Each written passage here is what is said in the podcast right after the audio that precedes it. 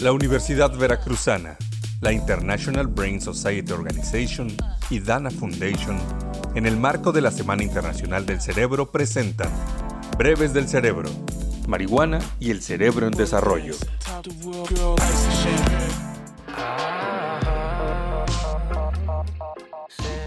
Si bien existe evidencia médica con respecto al uso de la marihuana para el tratamiento de algunas patologías, su uso más extendido sigue siendo el lúdico, posiblemente debido a las sensaciones referidas por sus consumidores, como euforia, risa y hasta una mayor percepción auditiva y visual.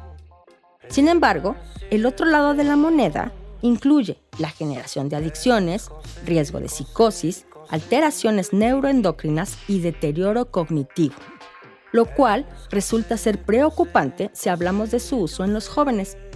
Recordemos que durante la adolescencia se llevan a cabo diversos procesos en el sistema nervioso central y que estos están mediados, entre otros factores, por hormonas. Por lo tanto, es probable la aparición de alteraciones en los adolescentes que consumen este tipo de drogas. Se ha reportado en los adolescentes disminuciones en sus niveles de hormonas sexuales en comparación con aquellos que nunca consumieron drogas, lo que podría alterar la consolidación de la maduración sexual.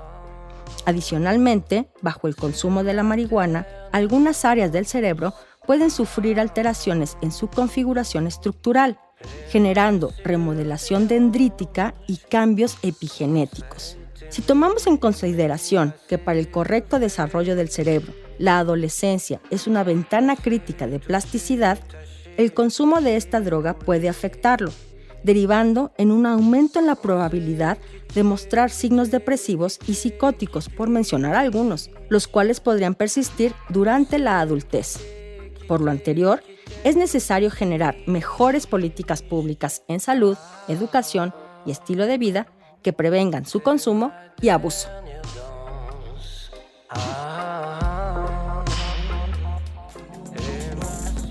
Breves del Cerebro es una producción del Centro de Investigaciones Biomédicas, la Facultad de Biología, los Institutos de Neuroetología y Ciencias de la Salud, junto con Radio V. Guión, José Armando Sánchez Salcedo. Voz, Ibiza Martínez Serrano. Dirección y producción, Antulio García. Radio Universidad Veracruzana, 90.5 de FM.